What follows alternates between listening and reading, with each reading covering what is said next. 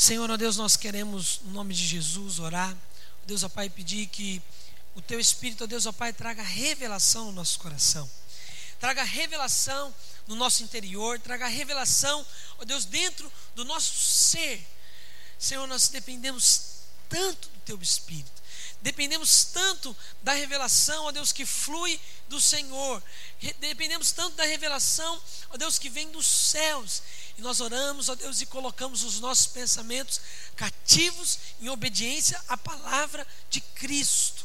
E nessa manhã nós pedimos ao Senhor, fala ao nosso coração, traz revelação, traz entendimento, em nome de Jesus. Amém e amém. Bom, o tema do 12 dia é três disciplinas espirituais que pode mudar a sua vida. Três disciplinas espirituais que podem mudar a sua vida. Eu tenho certeza, esse é um tema bastante sugestivo.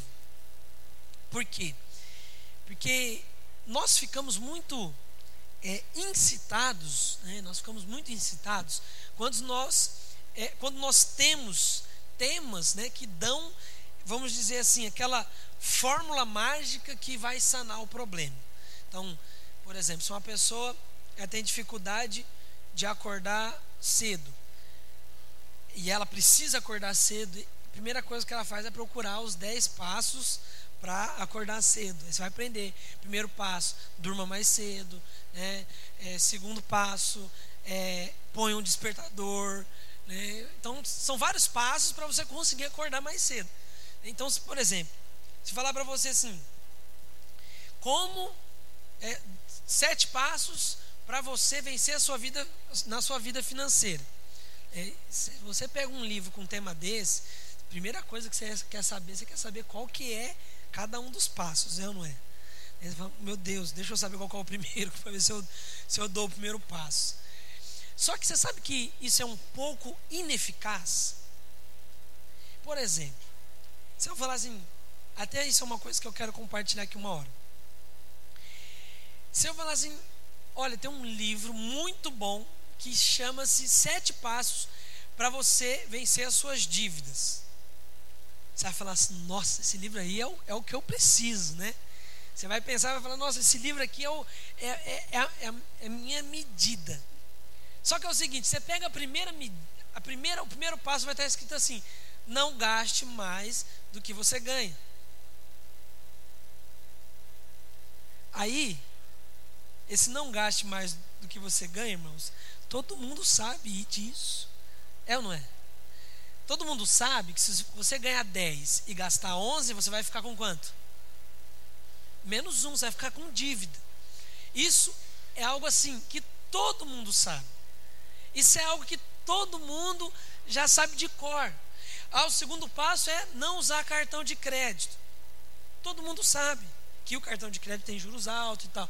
Então são coisas que na verdade não mudam a nossa vida. Eu sei que quando eu falo aqui três disciplinas espirituais que podem mudar a sua vida, né, você já pensa e fala, nossa, é, agora eu preciso ver o que, que é esses três passos aqui para eu poder é, agir. O que, que é, pastor? Eu vou tenho que orar mais, eu tenho que ler mais, eu tenho que estudar mais, tenho que meditar mais. Nós vamos falar quais são esses passos. Eu tenho certeza que todos nós necessita alguma mudança. Né? Em algum aspecto de vida, você necessita de mudança. E eu quero dizer para você, os seus problemas acabaram. Quantos tem alguém aqui que tem necessidade de uma mudança em algum aspecto da sua vida? É. Tenho certeza que todos nós, irmãos, todos nós em alguma medida temos uma certa necessidade em algo. Eu e você, nós temos uma necessidade em algo. E eu quero dizer, se você seguir esses passos, os seus problemas podem ser alterados. A sua vida pode ser mudada. Então, nós vamos compartilhar é, como a sua vida pode mudar apenas praticando essas disciplinas espirituais. O que, que são disciplinas espirituais? Todo mundo sabe o que é disciplina. Disciplina é algo que você é, faz rigorosamente né, para te trazer algum benefício. Então você pode ter uma disciplina de é, acordar cedo, você pode ter uma disciplina de se exercitar, você pode ter uma disciplina, mas é algo um pouco rigoroso. Necessita de, de, de ser rigoroso. Então, as disciplinas espirituais são práticas que necessitam de ser rigorosas. Diga, rigorosas. Então, são práticas que necessitam ser rigorosas, que vão te levar, te conduzir a você crescer, amadurecer espiritualmente e vai fazer você conhecer mais o ser divino que nós servimos. Então, a oração é uma disciplina espiritual, mas não é essa que eu vou falar. Então, essa a oração é uma disciplina espiritual que vai fazer você amadurecer, que vai fazer você avançar em maturidade. Porém, a disciplina espiritual da oração ela não é a que nós vamos falar, ela também vai te levar a você conhecer mais a Deus. Então não há é, outra forma de você conhecer a Deus senão na palavra ou então em oração pelo Espírito Santo. Então isso é uma disciplina que vai te levar a conhecer mais a Deus. E eu sei que cada um, em cada um de nós aqui, nós temos um anseio e um desejo de conhecer mais a Deus. É, eu tenho certeza que, em alguma medida, alguns talvez isso é maior, em outros talvez isso é um pouco menor, mas todos nós, eu vou te falar que até o ímpio, ele tem um certo desejo de conhecer a Deus, de conhecer um pouco mais. Né? Então, é, tem gente que estuda e quer aprender né, se existe é um, um ser além né, do, do, do ser humano. Então, o homem ele tem uma, uma necessidade de descobrir quem é Deus. E essas disciplinas elas vão te levar a isso. Então, existe algo que pulsa dentro de nós para conhecer a Deus. E é tão tremendo que essas essas disciplinas elas vão te auxiliar a desvendar e conhecer o Pai. Sabe, existe algo na vida cristã que é maravilhoso, que é você poder conhecer um pouco mais do coração de Deus. Coisa que talvez o mundo não consiga compreender. Quando você tem o Espírito Santo, você tem uma conexão com Deus, então você tem uma conexão e é mais fácil de você saber quem é Deus e o que está no coração de Deus. Só que conhecer a Deus, irmãos, é algo tão magnífico, tão tremendo, que Deus diz que é necessário uma vida eterna para conhecer a Deus. Nós não podemos conhecer Deus. Se eu perguntar para você, você conhece a Deus? É óbvio que você vai falar assim: eu já tive uma experiência com Deus, eu conheço a Deus. Mas conhecer a Deus, a Bíblia diz que é necessário uma vida eterna. A Bíblia diz lá em João que é, a vida eterna é esta: que conheçam a Ti, o único Deus verdadeiro.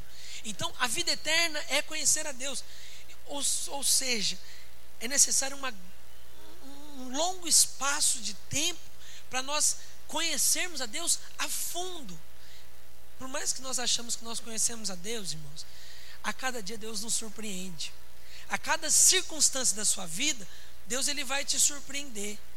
A cada passo que você dá, você vai ver que o quanto Deus, ele é mais do que você imagina. Então, isso é conhecer a Deus, é você ter experiências com Deus. Então, se eu te dar um exemplo, talvez você fala, se eu perguntar para você, você conhece o Igor? Você vai falar, conheço. Aí se eu te perguntar, ele gosta de abobrinha? Quem sabe se ele gosta de abobrinha? A esposa sabe. Por quê? Porque ela se aproximou, porque ela tem. Nem eu, nem eu sei se ele, eu acho que ele gosta de abobrinha, porque ele já pediu pizza de abobrinha, que eu já sei.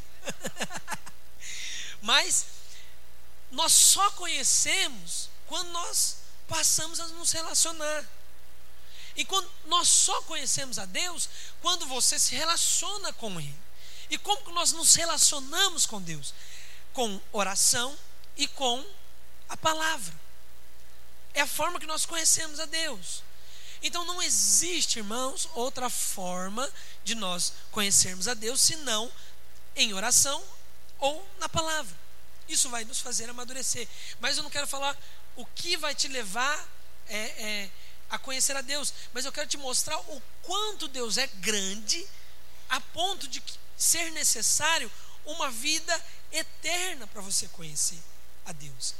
Quando nós somos casados, nós conhecemos as nossas, os nossos cônjuges e temos, sabemos o que ele gosta, sabemos o que ele não gosta, mas em, até em alguns momentos nós ficamos surpresos e achamos que nós não conhecemos bem. Né?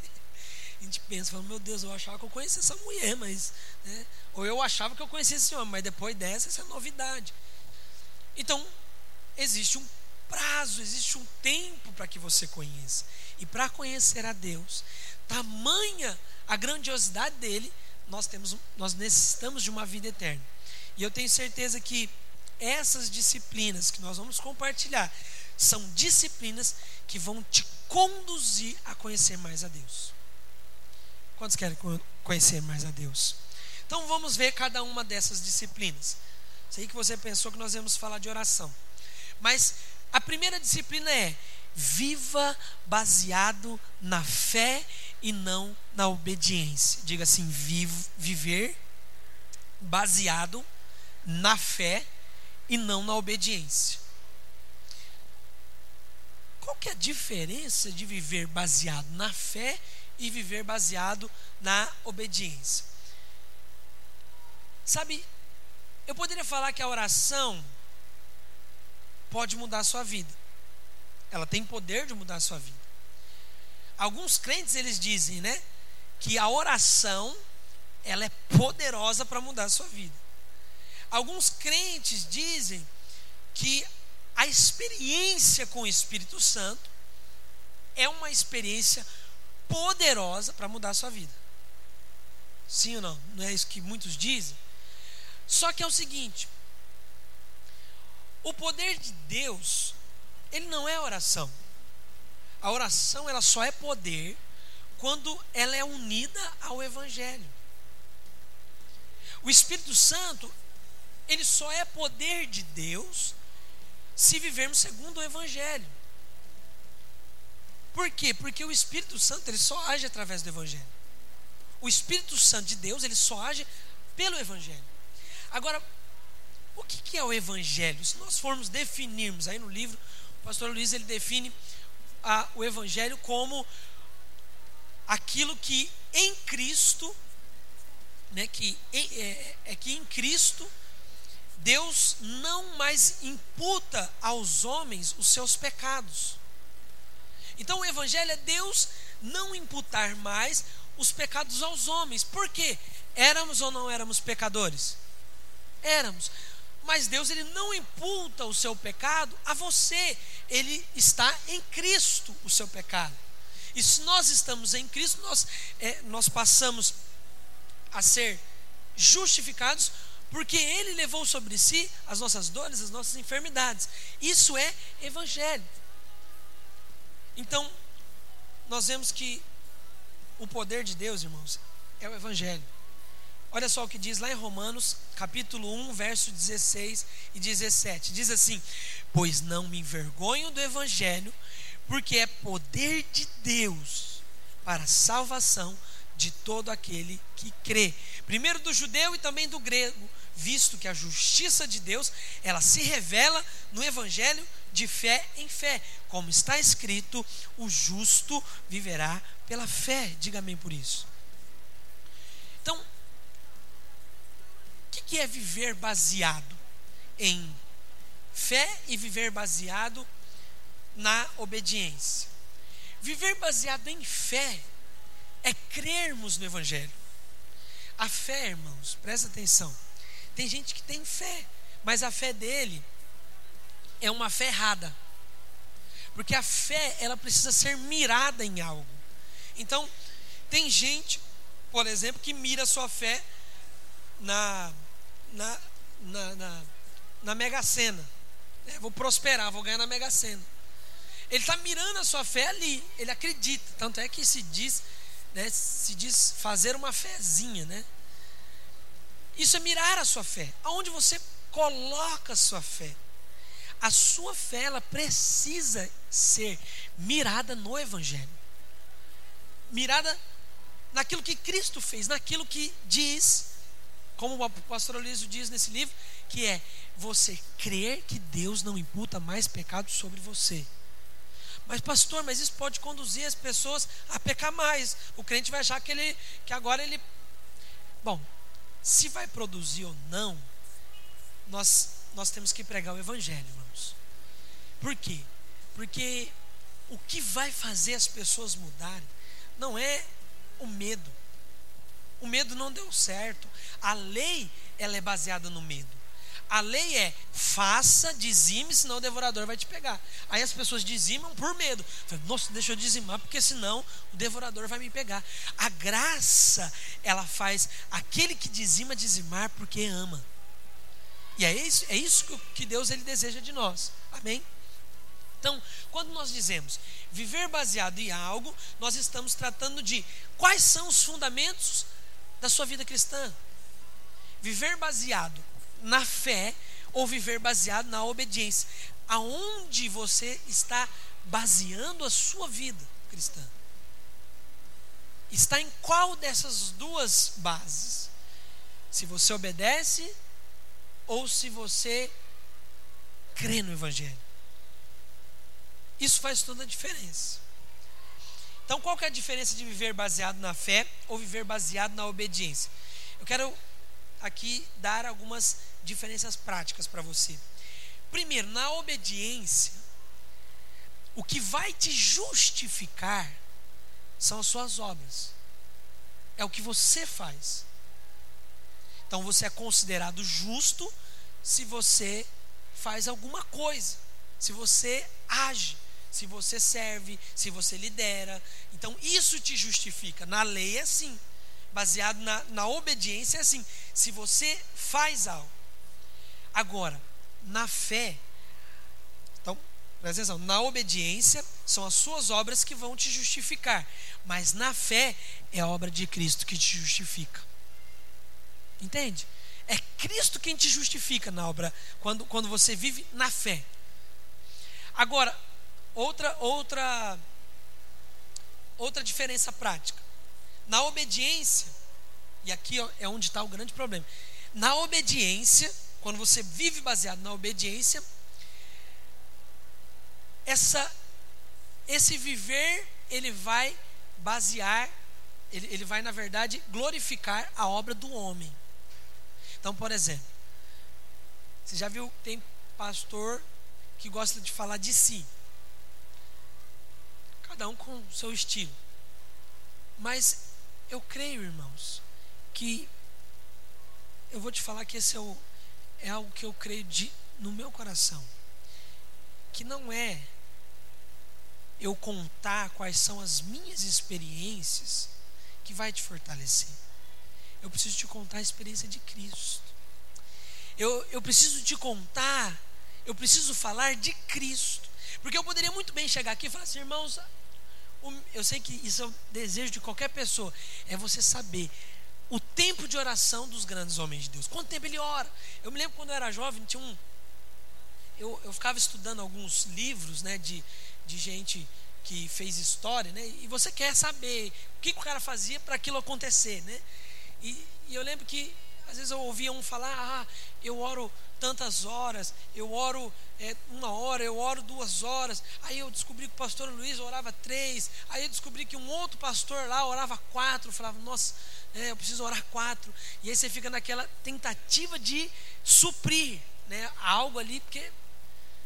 Aí eu descobri que Jonathan Edwards, que é um grande homem de Deus que foi, ficou muito famoso por conta de um sermão que ele pregou, que muitas pessoas converteram. Ele orava mais de sete horas por dia. Eu fico pensando, como que eu, como que eu encaixo sete horas de oração no meu dia hoje? Como que você encaixa no seu dia sete horas de oração? É possível, irmãos? Pensa, só você não dormir, né? O que, que você faz das seis a, da, da meia-noite às seis, né? Você vai ter que ainda vai ficar faltando uma horinha na hora do almoço, você aproveita para orar essa uma hora que faltou. Ou seja, quando você olha isso, isso glorifica o homem. Fala, olha aquele cara ali, cara, ora muito. Aquele irmão ali é homem de oração, ora muito. Isso é glória para o homem. Agora, viver baseado na obediência glorifica a obra humana. Viver baseado na obra de Cristo, que é viver na fé, vai glorificar Cristo. Você viver baseado na fé glorifica Cristo. Então, por mais que você ore sete horas, duas, três, quinze minutos, entenda uma coisa: não é o quanto você faz que vai mudar o Senhor. Na verdade, o Senhor não muda, o Senhor é imutável. O que vai mudar é onde está a sua base. Amém? Outra, outra diferença prática. Na obediência há muitas exigências. Na fé, só há uma exigência: crer. Pastor, quer dizer então que não precisa orar? Precisa. É bom que ore. Mas eu te falar, não é a sua, o quanto você ora, se você ora, que vai mudar alguma coisa. Não vai mudar o Senhor. Por mais que eu, eu tenho desejo, né? eu falei para os irmãos que nós vamos orar agora todas as terças-feiras. Eu vou estar aqui sempre. Os irmãos puderem vir, amém. Quem não puder vir, não tem problema. Mas eu quero orar por quê?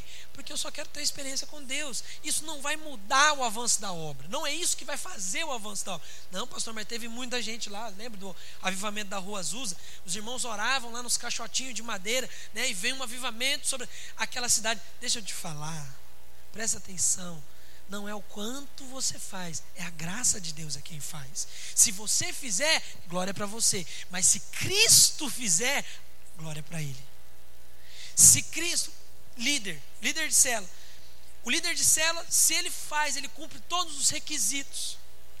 Ele não atrasa a célula, ele faz todos os dias regularmente a célula, ele visita, ele faz tudo. No final a célula multiplicou. Quem que é o bom da história? O líder. Agora presta atenção. O líder é relaxado, chega atrasado todas as vezes. Ele nem é assim aquele cara que ora muito.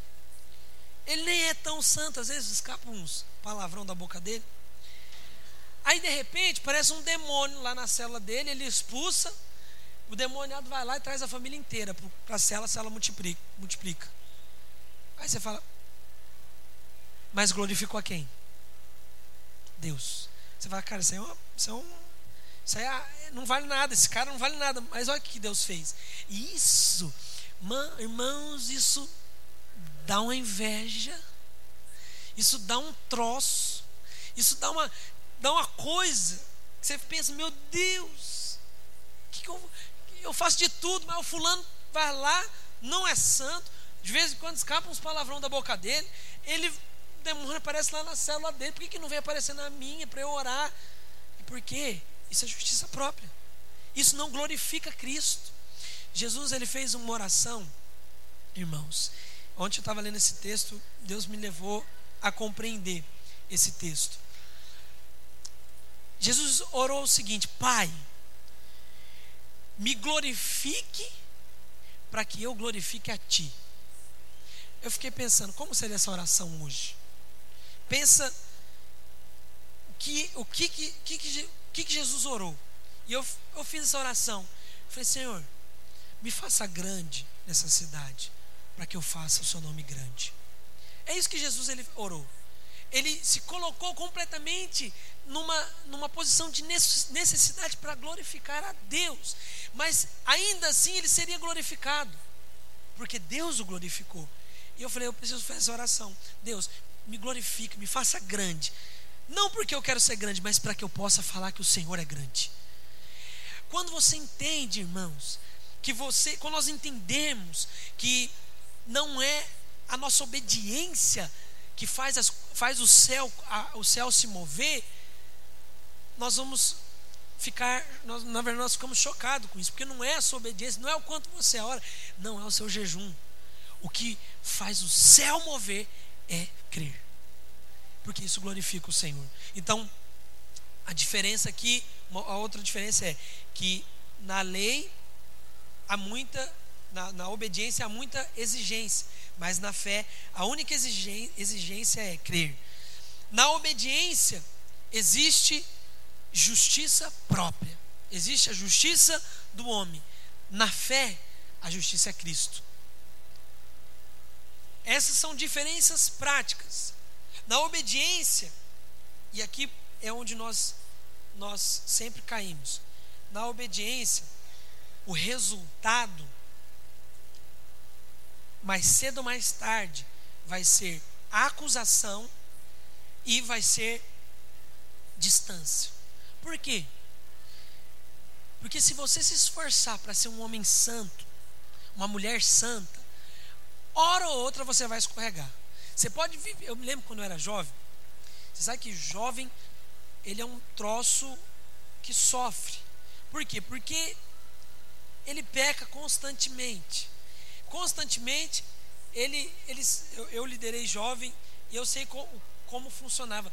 Irmãos, toda semana eu tinha que aconselhar um jovem que caiu em masturbação. Toda semana. E ele vinha como? Acusado. E tinham, tinham líderes que era, era pior, porque o líder, o que, que ele fazia? Ele ele não abria. Ele não vinha toda semana falar. Às vezes demorava uns dois, três meses para ele vir abrir ali uma situação, né, que ele caía em masturbação. E esses dois ou três meses ele vivia acusado. Na verdade, ele vinha trazer para mim como uma válvula de escape, porque eu também não sou, eu não tenho poder de perdoar pecado, né? Eu mandar ele rezar né, duas Ave Maria e dois Pai Nosso, né? não tem esse poder. Não, eu falava, falar para ele, falar amém. É, eu sei que isso aí é só para limpar sua consciência, mas eu quero dizer, você já é justo, você já é justificado. E aí ele, parece assim, parecia que ele começava a respirar de novo. Porque, por mais que eram líderes que se esforçavam em ser santos, hora ou outra ele caía. Tinha uns que falavam, pastor, mas eu consegui ficar um ano, cair de novo. Eu falei, olha, fazer o que? Caiu o sangue de Jesus, ele é provisão para você. Então, na obediência, viver baseado na obediência, vai resultar, hora ou outra, em acusação e o problema maior vai te distanciar. Porque você vai se esconder. O pecado, ele, fa, ele, nos, ele, ele nos, nos faz fugir de Deus. Isso é uma tendência normal do homem. Adão, quando ele pecou, o que ele fez? Escondeu. Adão, quando ele pecou, ele se escondeu de Deus. Então, o homem ele tem uma tendência natural. Natural por conta do pecado. É o pecado de Adão. Então, na obediência, hora ou outra você vai cair na acusação e na distância. Na fé, já é diferente. Quando você vive baseado na fé, você vive baseado na confiança. Porque a fé, ela vai resultar em confiança. E se ela vai resultar em confiança, vai virar aproximação. O que, que isso quer dizer? Essa parte aqui não está no livro, tá? Mas o que, que isso quer dizer? Que quando você erra e você crê que é filho, você sabe que o seu pai está sempre de braços abertos para você. Pensa, você tem seu filho. Você vai numa festinha de criança. Aí você vira para ele, né, ele está lá na, na piscina de bolinha e começa a jogar as bolinhas fora. Aí você fala, filho, não faça isso. Aí ele continua jogando as bolinhas fora, está desobedecendo. Aí você vira e fala assim: olha, se você jogar mais bolinha fora, eu vou te deixar aqui, você vai ficar aqui no final da festa. Eu não vou te levar para casa. Você faria isso? Você faria? Você deixaria seu filho lá? Porque ele jogou as bolinhas fora? E por que, que nós achamos que Deus faz isso conosco? Que Deus vai nos abandonar porque eu errei, sendo que você também é filho. E Deus diz que você é mau e você não faz isso. Deus é bom. Na sua essência, por que, que ele faria isso? Entende? O que produz viver baseado na fé de que somos filhos de Deus, isso vai produzir confiança. Quando você errar, você sabe que você pode pular no braço do Pai, que Ele vai te aceitar. Não é porque você errou ou porque você falhou que você vai se distanciar dele. Isso vai produzir proximidade. Se o pai ele é severo, ele corre para a mãe. Não é assim? Eu era esperto. Eu sempre ia para minha mãe, minha mãe era mais boazinha. Meu pai ia sempre com a cinta, né? Quando as coisas iam para o meu pai, é porque o negócio estava feio demais. Então, quando eu tinha alguma demanda, eu ia para minha mãe, tentar resolver com ela. Não ia com minha mãe, porque minha mãe está aqui hoje. Os irmãos que não conhecem minha mãe.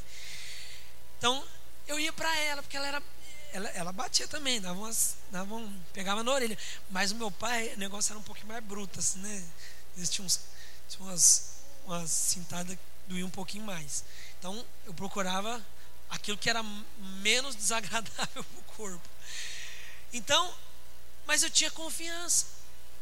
E isso é algo que nós temos que ter em Deus é confiança que Ele vai sempre nos aceitar, Ele sempre vai estar com os nossos, com os braços abertos para nós, irmãos.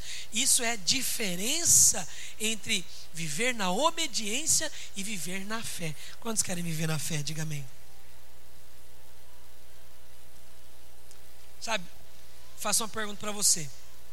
Se nós fomos atraídos para Deus pelo Evangelho, foi o meio que Deus nos atraiu foi pelo Evangelho, foi pela palavra, foi pelo, pelo amor. Ou seja, você entrou no encontro com Deus, chegou lá, você ouviu que você era miserável, pecador, né, que você tudo que você fazia era fruto do pecado, porque você começa a entrar lá, Peniel, consequência do pecado, é só paulado para o seu lado, né?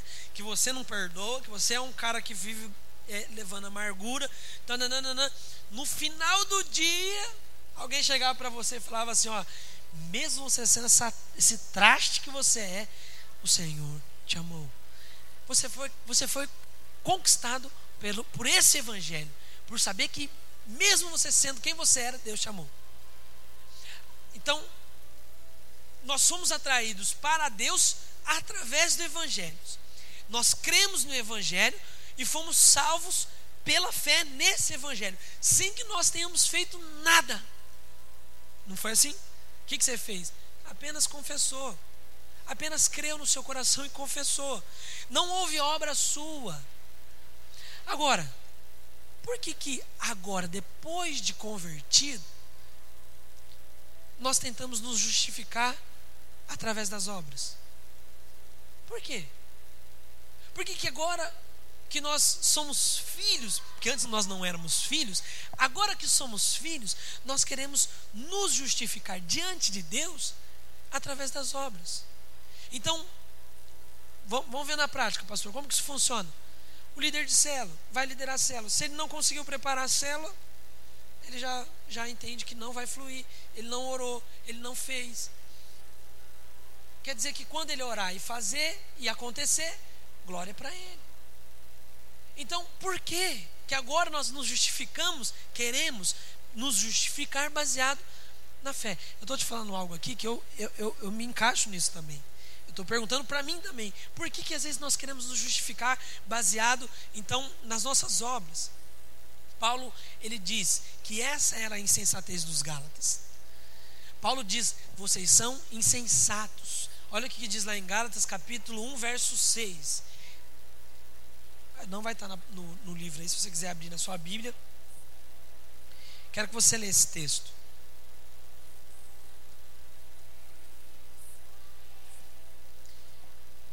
Ou seja, nós viemos pela fé e agora queremos andar na obediência. Olha o que, que diz Gálatas 1, versos 6 e 7. Paulo dizendo aos Gálatas: Admira-me que estejais passando tão depressa daquele que vos chamou na graça de Cristo para um outro evangelho, o qual na verdade não é outro evangelho, senão que há alguns que vos perturbam e querem perverter o evangelho de Cristo. Paulo falou: vocês são insensatos por causa disso. Vocês são insensatos por quê? Porque vocês passaram depressa daquele que te chamou de graça e agora você quer fazer as obras. Você foi chamado na fé, a sua base era a fé, mas agora você quer obedecer. Deixa eu te falar. A obediência é consequência de uma vida pela fé. A obediência é uma consequência de uma vida pela fé. A sua obediência sem fé não vai ser boa. Você vai cair em acusação, você vai tentar, você vai se esforçar. Sabe, é como um pé de. É um pé de, de, laran, de limão. Ele decidiu que ele agora vai ser uma laranja. Vai ser um pé de laranja. Eu vou dar laranja, não vou dar mais limão. Eu decidi. E aí esse pé de limão ele se esforça, ele vai. Não. Aí se esforça, então, puf, brotou ali uma, uma flor. Vai, nascer aqui, vai nascer uma, uma laranja doce, não vai ser mais limão azedo. Vai nascer uma laranja doce, doce. É, aquela flor tá linda, maravilhosa. E ele se esforçando agora para transformar aquela, aquela florzinha numa, numa laranja doce. E ele vai, vai tum, brotou limão. Por quê? Porque na essência dele é limão. Como que nós fazemos então? Corta esse pé de limão e enxerta ele numa laranja doce. Aí ele vai produzir laranja doce. Aí é isso que na verdade a palavra de Deus diz que nós éramos oliveiras bravas, amarga, troço difícil, mas ele nos enxertou em Cristo. E agora o fruto da nossa fé vai produzir obediência. Então não queira ser obediente. Quanto, irmãos, quando você fala assim, dia que você cair, pecar, falhar, e você falar assim, nunca mais, Senhor, eu prometo que eu volto nesse lugar. Você, com certeza você vai fazer de novo. Agora, quando você pecar, errar e falar, falar, Senhor, me ajuda a vencer isso. Me ajuda a vencer, Ele vai te ajudar. Mas quando você fala assim, Senhor, me perdoa, eu falhei, eu nunca mais vou fazer isso. Hum. Quando você fala, nunca mais vou fazer isso, você está falando assim, eu posso sem Cristo. Eu posso fazer sem o Senhor. O livramento dos pecados que nós queremos abrir mão deles, queremos fugir, queremos botar eles para fora, sabe aonde ele está? Quando você vive pela fé, você entende que Cristo é a sua justiça. Isso vai produzir em você alguém que é obediente. Amém? Bom, cristianismo, ele não é uma mudança de comportamento, mas é uma mudança de vida. Jesus ele alterou a sua essência, mudou quem você era, tirou de você a raiz pecaminosa de Adão e te inseriu na videira verdadeira. Isso altera a seiva da vida que, que, que, que flui em nós. Então, é, uma coisa que, vou te dar um exemplo, uma coisa que mais atormenta os crentes é a motivação. Diga assim: motivação. Tem muito, irmãos, tem muito disso. Será que eu estou com a motivação certa? Será que eu estou com a motivação errada? Qual é a motivação que eu estou liderando?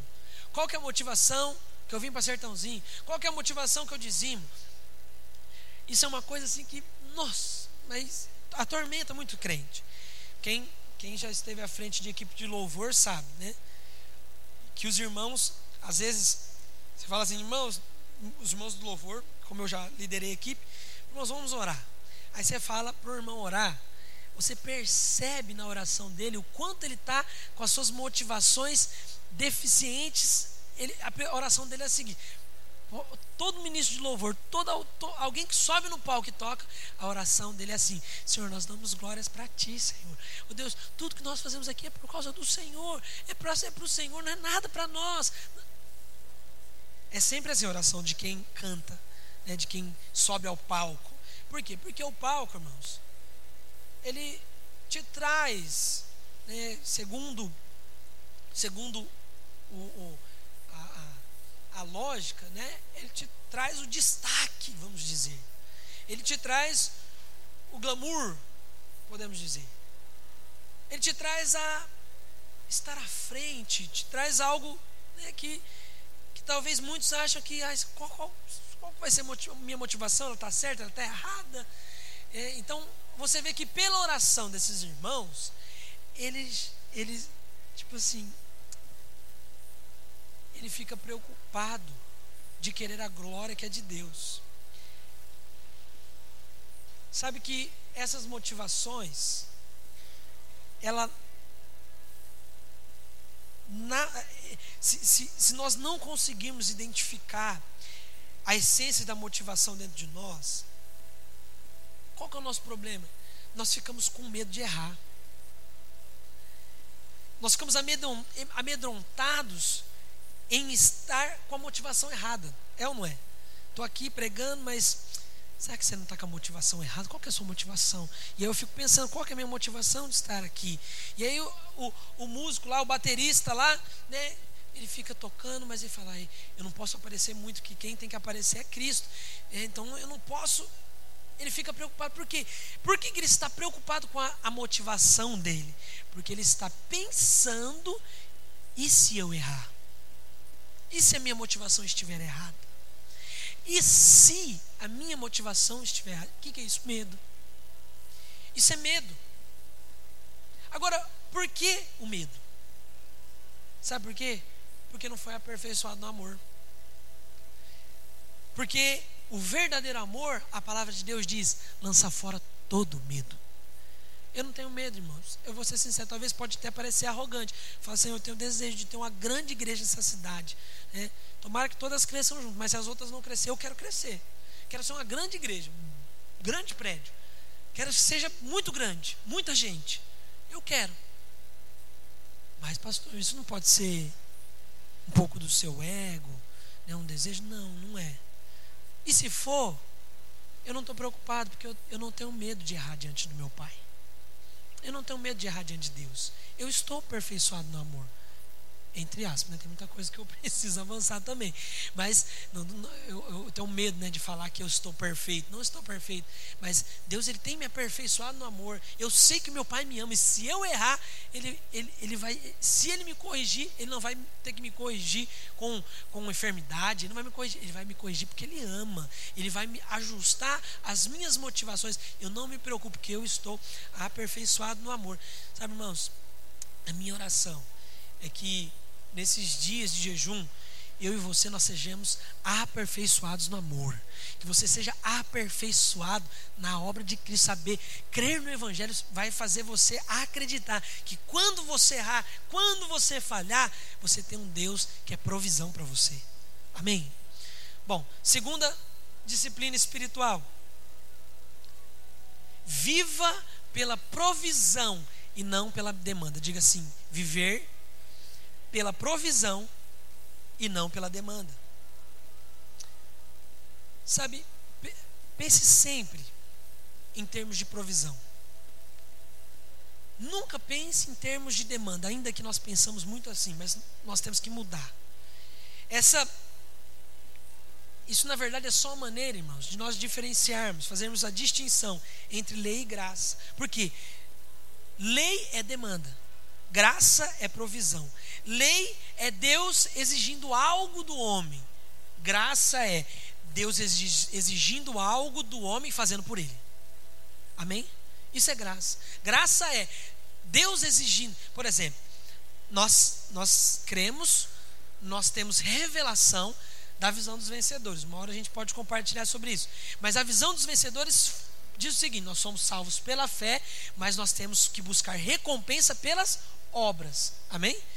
As recompensas, ou seja, se nós vamos ser crentes vencedores ou não, depende do que nós vamos fazer aqui na terra. Mas deixa eu te falar, até aquilo que você vai fazer na terra, você vai fazer aquilo que Cristo vai fazer através de você.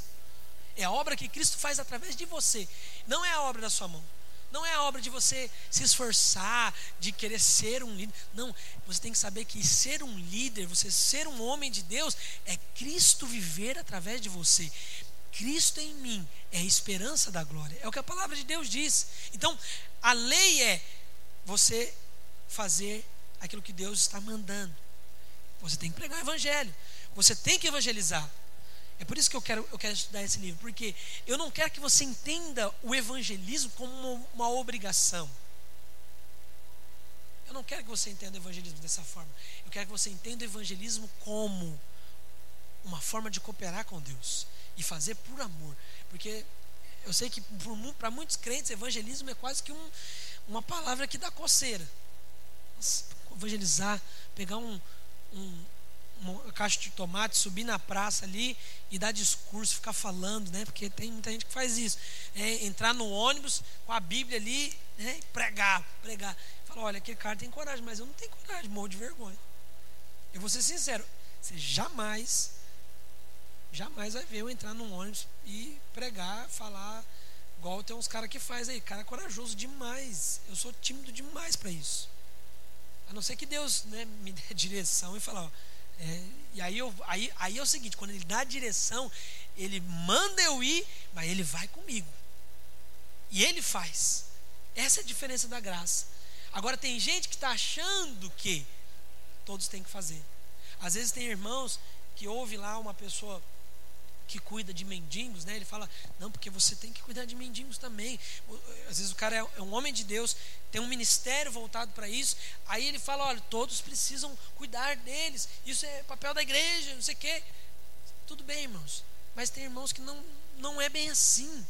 Aí você fica acusado porque você acha que você tem que. Não tem que. Nós não temos que, nós temos é que seguir a voz do Espírito. Se o Espírito colocar no seu coração, é diferente. Deus ele vai colocar o Espírito, ele vai colocar o encargo, ele vai colocar a capacitação e ele vai fazer por você. Isso é graça. É essas obras que vão nos fazer vencedores. Então, voltando aqui no pensamento de demanda. Pensamento de demanda com Deus é algo muito mais presente, irmãos, do que nós imaginamos. Porque sempre nós estamos nos sentindo em demanda com Deus. É ou não é? Fala a verdade. Sabe, eu é um desafio para mim também, mas nós precisamos aplicar essa disciplina espiritual de não viver em demanda, saber que nós não vivamos, nós não vamos viver em demanda. Eu sei que a demanda ela pode, ela, ela nos perturba direto. Se, por exemplo, você vai, pra, você vai fazer sua célula lá, não vai ninguém. Você já pensa, aonde está a minha demanda com Deus? Se você vai fazer algum evento para, sei lá, evangelismo e não consegue ninguém, você fala, aonde está a minha demanda com Deus? Você começa a procurar. Onde que é o meu, onde que eu falhei aqui com Deus? Onde que está o meu erro? Isso é uma disciplina espiritual. Sabe, isso faz parecer, irmãos, que Deus ele nunca está satisfeito conosco. É ou não é? Parece que a gente serve a um Deus que nunca está satisfeito. Mas é, não é assim. Não é desse jeito. Talvez você. Eu, eu, eu creio, irmãos, eu creio firmemente que o que vai fazer nós sermos uma grande igreja nessa cidade é essa palavra, é essa pregação. Essa pregação é tirar o peso do povo é tirar o peso daqueles que estão vivendo debaixo de julgo de religiosidade. Sabe? Talvez isso não, vai ser esse crescimento assim de uma hora para outra, mas vai chegar uma hora que as pessoas vão ouvir essa palavra e elas vão, isso vai penetrar no coração dela, esse jugo vai ser removido, essa pessoa vai acreditar novamente no amor de Deus. Sabe? Eu creio nisso. Eu creio que o que vai fazer essa explosão é o poder do evangelho. Eu não acredito na, na, na, pregação da lei. Eu não acredito na pregação de que você tem que liderar a célula porque você precisa agradar a Deus. Não é isso que diz a palavra. A palavra de Deus é clara. Sem fé é impossível agradar a Deus. Essa é, isso é, é o que agrada a Deus. Amém? Então, na verdade, sabe, nós nos vemos às vezes diante de um Deus sempre insatisfeito, mas na verdade Deus nos vê a justiça dele. Ele nos vê a justiça de Cristo. Ele está completamente satisfeito conosco, irmãos. Por isso nós devemos lançar fora todo pensamento de demanda. Nós temos que lançar fora esse pensamento que acusa. Porque esse, esse pensamento que acusa é a voz do inferno. Tem muita gente que pensa, eu não sou um bom pai. Eu não sou uma boa mãe, não sou um bom crente. Eu não sou um bom filho. Né? Você vê suas finanças ali toda bagunçada, né? Você fala, eu não sou um bom administrador. É, não sou um bom líder de célula, minha célula não cresce. Eu não sou um bom pastor. Né? Isso é pensamento, esse é o pensamento de demanda. Sabe? O seu pensamento ele precisa converter de pensamento de demanda em pensamento de provisão. Diga assim: meu pensamento precisa converter de pensamento de demanda para pensamento de provisão. E qual que é o pensamento de provisão então? Pensamento de provisão é o pensamento que responde ao pensamento de demanda. Porque é o seguinte, os pensamentos de demanda, eles não sairão da nossa mente. Eles, porque é, é a voz do diabo, meu irmão. Isso é a voz do inferno. Ele não vai sair da sua mente. O pensamento de provisão, ele responde aos pensamentos de demanda. Como assim? Eu não sou um bom pai, mas Deus é a minha perfeição. Eu não sou uma boa mãe, mas Deus é a minha perfeição. Eu não sou um bom crente, eu erro, eu falho, mas Deus é a minha perfeição. Cristo é a minha perfeição. Eu não sou um bom filho, mas Cristo é minha perfeição. Eu não sou um bom administrador. Deus é minha perfeição e a minha capacitação. Ou seja, Ele é quem provê. Você acha que, você acha que o diabo não fala na minha mente que eu não sou um bom pastor? É claro que eu sei disso. Ele fala. Tem muita gente melhor, tem mesmo, tem um monte. Mas eu falo, a minha capacitação é Cristo. A minha perfeição é Cristo. Se eu viver baseado nesse, nesse pensamento de, de, de demanda, eu estou lascado. E se você viver assim, você também. Eu sei que tem muita gente melhor. Mas essa que é a loucura do Evangelho. É quando Deus pega aquele que é o, que não é o melhor, que não é o bom, e usa ele. Isso vai glorificar Cristo. É por isso que eu creio que o que vai glorificar Cristo não é o nosso esforço, o nosso grande, o, no, grande, nosso grande poder de influência. Não, nem, nem temos isso. Nós nem temos esse poder de influência, mas eu creio que o Evangelho é que vai fazer isso, porque nós vamos falar daquilo que Cristo é, é, fez por nós, não daquilo que nós podemos fazer por Cristo. Amém? Então, nossa capacidade ao Senhor. Pensamento de demanda, ele te traz desânimo e frustração, mas o pensamento de provisão vai te trazer ânimo, esperança e te levará ao êxito. Quero te dar um exemplo aqui. Jesus ele ele era alguém que se atentava à provisão, aos pensamentos de provisão. Um exemplo está lá em Mateus capítulo 14, verso 15. Não vai estar todo aí no seu livro. Abra lá na, na sua Bíblia. Diz o seguinte, Mateus 14, verso 15.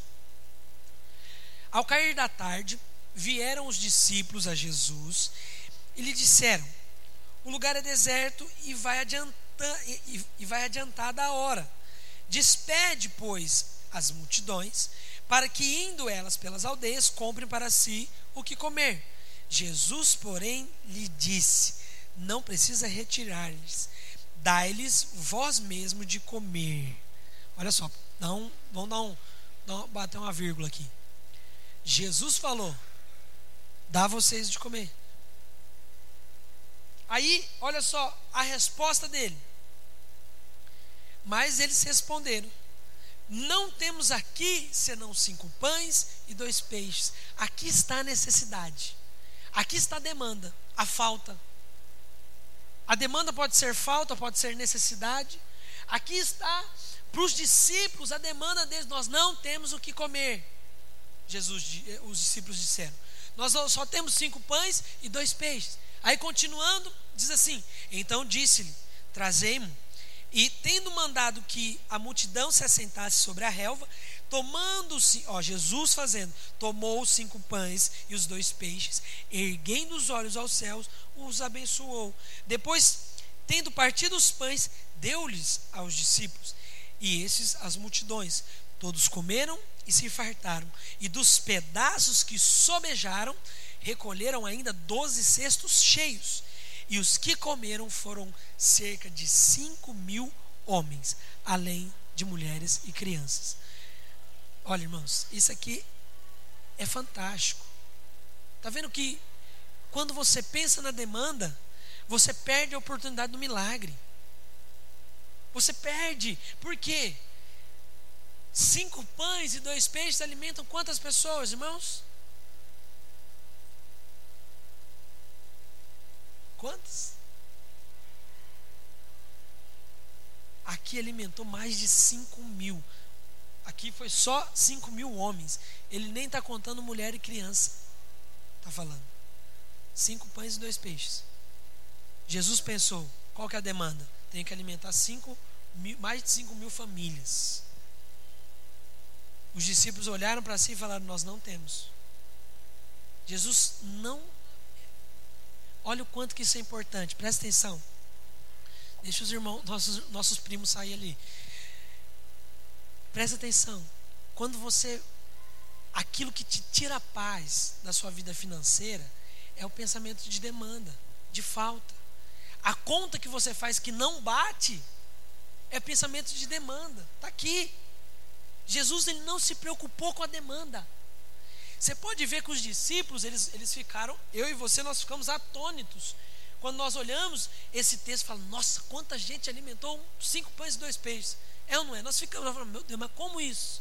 Como que isso aconteceu? Mas para Jesus, é, era só mais um milagre.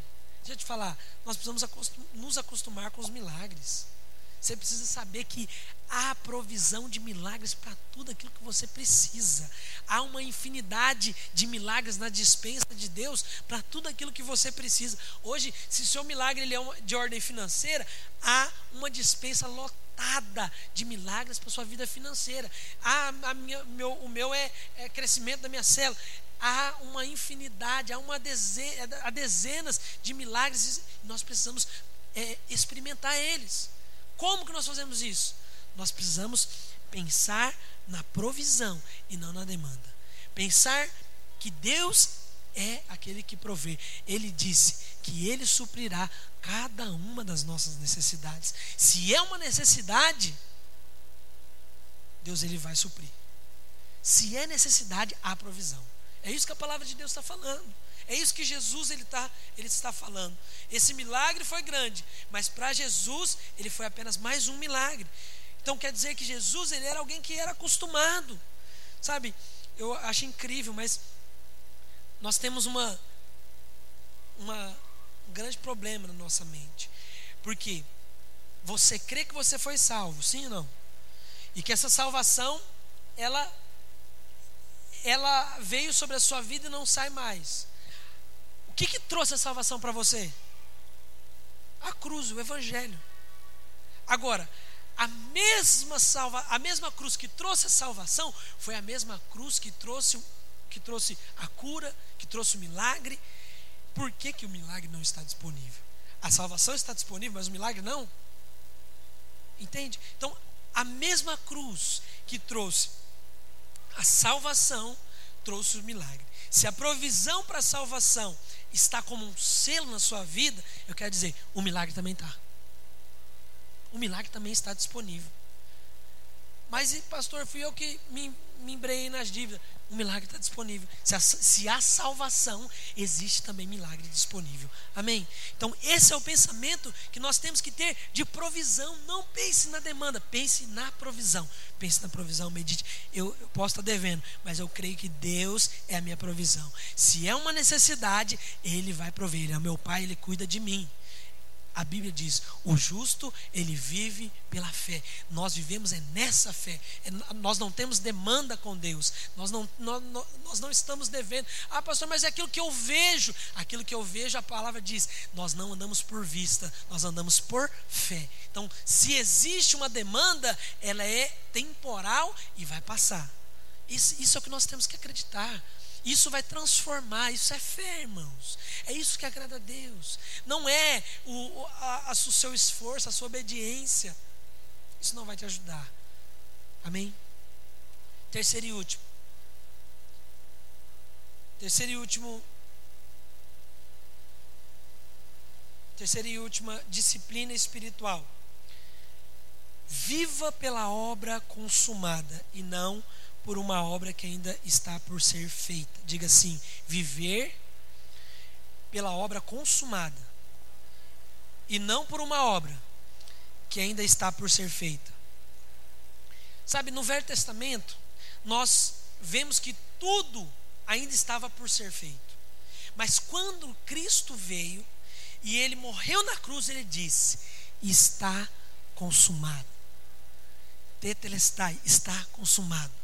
Jesus disse: tudo estava por ser feito, há de vir, ele virá. Aqui na cruz, Jesus disse: está consumado. Nós temos que saber, irmãos, que nós temos que ter revelação que a vida que nós vivemos, ela precisa ser baseada na obra consumada da cruz. Viver baseado na obra da cruz de Cristo. E a obra da cruz, ela é uma obra perfeita. Não há o que se fazer. Tudo já foi feito. Ele já fez. Mas espera aí, não estou entendendo isso. É muito. É, é, eu preciso fazer alguma coisa. Você não precisa fazer nada. Tudo está feito. Tudo Cristo já fez por você. Sabe, talvez algum pode perguntar, mas ainda nós cometemos pecado, pastor. Como que eu vou dizer que eu sou justo? Ó, Jesus ele uma vez proferiu uma parábola para os discípulos, lá em Lucas 18, verso 10, diz assim: Dois homens subiram ao templo com o propósito de orar, um fariseu e o outro publicano. Ambos aqui não conheciam Jesus. O fariseu, posto de pé, orava de si para si mesmo, de si para si, dessa forma: Ó Deus, graças te dou, porque não sou como os demais homens, roubadores, injustos, adúlteros, nem ainda como este publicano jejuo duas vezes por semana e dou o dízimo de tudo quanto ganho. O publicano, estando de pé, longe, não ousava nem ainda levantar os seus olhos ao céu, mas batia no peito, dizendo: Ó oh Deus, se, pro, se propício a mim, pecador. Digo digo-vos que este desceu justificado para sua casa e não aquele por porque todo o que se exalta será humilhado, mas o que se humilha será exaltado. Agora, aí você pode pensar assim, falar assim, não, Aqui então o publicano mostrou que nós temos que orar, que nós, nós, nós somos pecadores sim, porque Deus ele dá graça àquele que é pecador. Que aqui está falando que ele deu graça para quem? Para o publicano ou para o pecador? Hã? Desculpa, né? Falei errado. Deus deu graça para o fariseu ou para o publicano? Para quem que Deus, Deus disse que ele desceu de lá justificado? Publicano. Porque o publicano bateu no peito e falou: Eu sou pecador. O fariseu disse: Eu não sou como eles. Eu dou dízimo de tudo. A Bíblia diz que, Jesus diz que o que desceu justificado foi aquele que disse que sou pecador. Então quer dizer que eu tenho que dizer que eu sou pecador. Então, alguém pode dizer, tá vendo? Jesus disse que aquele que se considerou pecador, Jesus considerou como justo, certo? É isso que diz, não é? Mas está errado. Jesus ele não considera justo aquele que se considera pecador. Porque aqui nós não estamos nos aprendendo a nos relacionar com Deus. Aqui nós estamos aprendendo a como ser salvo. Então, uma vez que você fez essa oração do publicano, dizer e confessar que é pecador, agora você é filho. E quem é filho não discute mais com o pai o que é o pecado. Agora nós não discutimos mais com Deus o pecado. Nós discutimos, nós éramos pecadores. Porque a cruz, ela fala duas coisas para você. Na verdade, para o homem. Para o homem, a cruz ela fala: você é pecador. Mas para aqueles que reconhecem, a hora que ele reconhece, ele fala: agora você é justo. Entende? Então, agora nós somos justificados. Então, Romanos 5,1 diz o seguinte: justificados, pois, mediante a fé, agora nós temos paz com Deus. Então, ou seja, estamos em paz. O resultado da justificação é paz. Sabe por que, que às vezes nós não estamos em paz com Deus? Porque nós, nós estamos nos justificando, nós estamos nos justificando pelas nossas obras. Se você crê que você já é justo, você tem paz. Você tem paz e fala, nossa, estou em paz com Deus. Então, note que em Romanos 5, verso 6, você precisa notar o tempo que está o verbo ser. Romanos 5, verso 6, diz assim: Porque Cristo, quando éramos fracos, morreu ao seu ao seu tempo pelos ímpios. No verso 8 diz assim: Mas Deus prova o seu próprio amor para conosco, pelo fato de Cristo ter morrido por nós quando éramos ainda pecadores. No verso 10 diz: Porque se, se nós, quando éramos inimigos, fomos reconciliados com Deus mediante a morte do seu filho, muito mais, estando já reconciliados, seremos salvos pela sua vida. Ou seja, éramos ímpios, éramos pecadores, mas se você pecar com Deus hoje, você é inimigo? A Bíblia diz: quando nós éramos ímpios, quando nós éramos pecadores, nós éramos inimigos. Quer dizer que se você pecar hoje, você é pecador? Você é inimigo? Não. A palavra de Deus diz que quando éramos, o verbo ser, ele está no passado. É um passado. Nós éramos inimigos, nós éramos ímpios, nós éramos pecadores, mas agora você é filho. Entende? Então quer dizer que Deus ele te trata como filho. Antes você era inimigo, antes você era pecador e antes você era ímpio. Todos nós éramos. A partir do momento que nós tivemos a experiência com Cristo, nós deixamos de ser e agora somos filhos, porque a palavra de Deus diz que Cristo veio para que Jesus veio para os seus, mas os seus não o receberam, mas todo quantos os receberam, foi-lhes dado o poder de se tornarem filhos de Deus. Se nós recebemos Cristo, somos filhos, não somos mais pecadores, não somos mais ímpios, não somos mais mais inimigos. Agora nós somos filhos. Diga assim: eu sou filho. Nós somos filhos. Se nós somos filhos, nós somos filhos e da forma que Deus ama os seus filhos. Então, o que o diabo faz, irmãos, é tentar convencer que você é pecador, porque você peca. Mas o que define você não é sua obra. O que define você não é o que você faz. O que define você é a obra de Cristo. Então, você pode saber jogar bola, mas isso não te faz jogador, né? Quem joga bola aqui? Você é jogador? Não tem nenhum jogador aqui. Então, é a mesma coisa. Se você peca, não quer dizer que você é pecador. Não quer dizer. Nós somos justos. Isso é algo que tem que estar claro na sua mente. E é isso que o diabo ele tenta fazer conosco, tirar essa verdade de dentro da nossa mente. O diabo tenta fazer isso conosco. Mas eu quero dizer que há um tempo que nós vamos passar agora diante da palavra de Deus para renovar essa mentalidade, para nós compreendermos que nós somos justiça de Deus. E se você crê nisso, você vai ver o quanto isso vai te impulsionar para Deus. Vai dar mais vontade. Sabe, sabe aquele, aquela, aquela disciplina de oração que você queria ter, você nunca conseguiu ter, porque há muito esforço, porém não há uma conquista. Que, como assim? Você se esforçava, só que você não tinha vontade.